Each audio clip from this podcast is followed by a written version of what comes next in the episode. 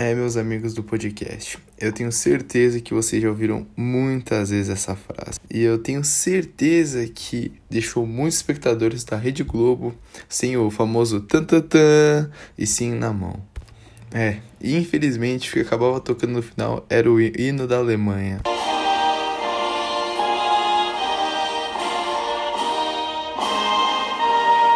Mas é de conhecimento geral que quem acertava os carros da Ferrari era o Rubinho Barrichello. Então por que o carro do Rubinho sempre dava problema e do alemão não? Vocês se lembram disso? E se, e se a Ferrari do Schumacher tivesse sido quebrada o mesmo número de vezes que a do Rubinho? Será que o alemão teria ganhado tudo aquilo, os sete títulos mundiais, e o, o brasileiro não, tinha, não teria ganhado nada? Vamos analisar hoje no podcast Gabriel Cardilho. Baseados em, não, em fatos não tão reais assim, porém autênticos. Eu sou o Gabriel e vamos reescrever essa história.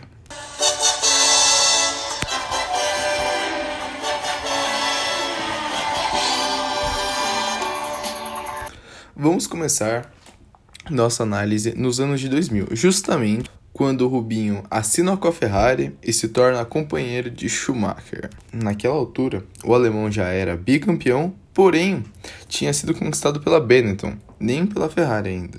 Em 94 e em 95. Em 96 até 99, o Schumi, que deveria ter ganhado e tudo mais, não havia ganhado nada e estava sendo cobrado pelos manda-chuvas da Ferrari. E foi só o Rubinho chegar nos anos 2000 que ele ganhou cinco títulos seguidos. Sim, consecutivos, cinco seguidos. E o Rubinho tem um grande ponto nessa história. Quando o Rubinho saiu, ele não ganhou mais nada. Muito louco isso, né? Mas o Schumacher foi, tipo, cinco vezes campeão mundial. Cinco vezes e entre 2000 e até 2004. O Rubinho já foi bicampeão, bicampeão não, vice-campeão duas vezes. É, na época de 2002 e na época de 2004. Se nas épocas que o Rubinho tinha o seu, o seu carro quebrado, será que se o alemão tivesse quebrado o mesmo número de vezes, o Rubinho tinha ganhado? E sido campeão mundial? Aí que fica a questão.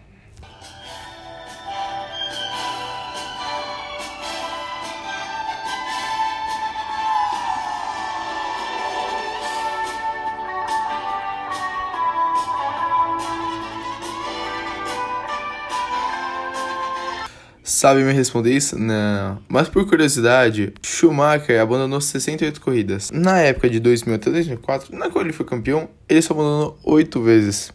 É, só 8 vezes. Nos anos que o Rubinho foi vice, ele completou todas as provas sem nenhum abandono, sem nenhum problema.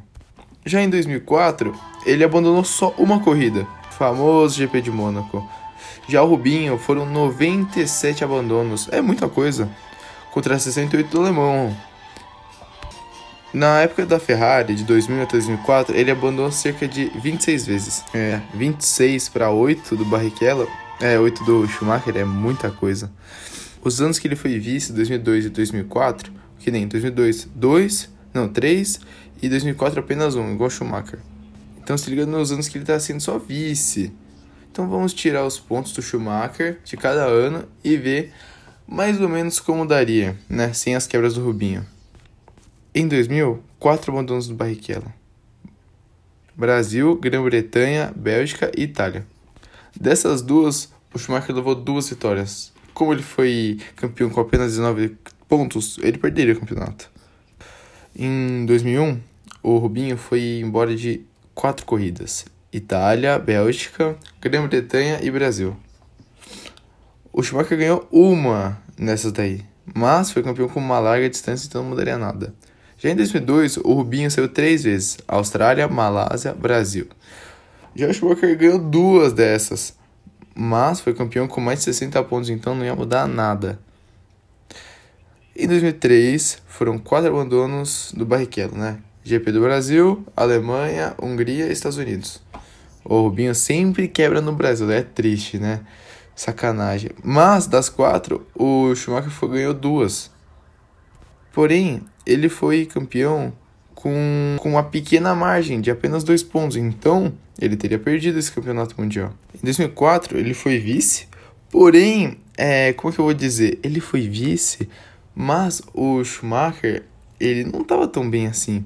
E o Rubinho só abandonou uma vez. E nessa, o Schumacher ganhou a corrida que ele tipo, perdeu, mas é, ele ganhou com mais de 30 pontos na frente. Então, provavelmente não ia acontecer nada. Provavelmente. Resumo da história: se o Schumacher tivesse quebrado ou saído com o mesmo número de vezes que o Rubinho, ele perderia dois campeonatos e dos cinco que ligam pela Ferrari. Então o Rubinho seria campeão duas vezes se tivesse quebrado o mesmo número de vezes. Mas, pelo menos o Barrichello, ele ganhou 8, 11 vezes, né? Nesse tempo aí, nesse período. É, e fez eu bater um sentimento aí de Ayrton Senna aí, da época boa da Fórmula 1. O famoso tema da vitória nos domingos de manhã, né? E é com muita é, gratificação eu acabo o podcast. Muito obrigado a todos e um abraço.